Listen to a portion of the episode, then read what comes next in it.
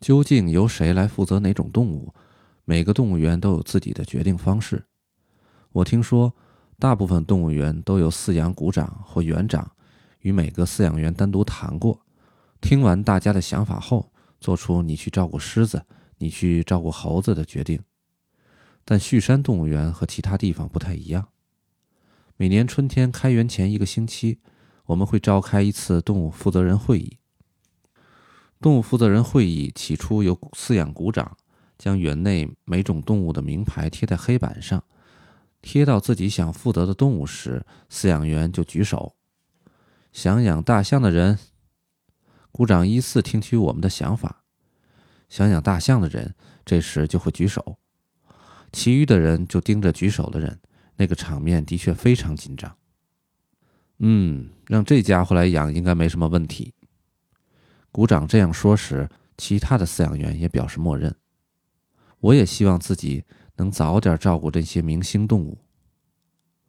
想养长颈鹿的人，我想养长颈鹿。我举起手，但是你还得再等五年。股长根本不把我放在眼里，我一参选就败下阵来。饲养有难度的动物采取的是师徒制。负责人休假的时候，由弟子替班。徒弟平时上班一有空闲时间，就去给前辈帮忙，慢慢记住工作的内容和方法。特别是大象、大猩猩和其他类人猿，饲养这些危险又需要精心呵护的动物，必须按照师徒制来，其他人不能随便靠近他们。饲养动物这种事儿，只凭一腔热血是做不来的。很多动物都充满危险，稍有不慎便可能丢了性命。因此，必须先扎实的掌握基本的饲养知识和技术。天哪，我忘锁门了！有时会犯这种让人全身出冷汗的大错。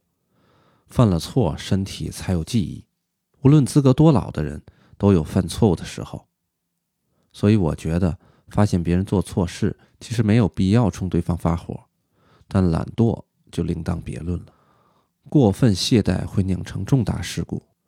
我曾以为虎舍里已经没有老虎，没锁门就离开了。会犯这种错，是因为我没清点老虎的数量。这其实不算犯错，而是典型的懒惰。只隔着窗户看一眼是不行的，必须亲自到外面转一圈，确认老虎们都在活动场地后，再打开室内的寝室门。我却偷懒，没有做这一步，固守陈规和懈怠懒惰，迟早会酿成大错。跟着前辈学习工作方法，反省自己犯下的错误，逐渐积累饲养员应当具备的经验之后，才能胸有成竹地在动物负责人会议上举手。在旭山动物园，想做事的人机会要多少有多少，而不想做事的人不做也可以。这是一个既严格又充满自由的工作平台。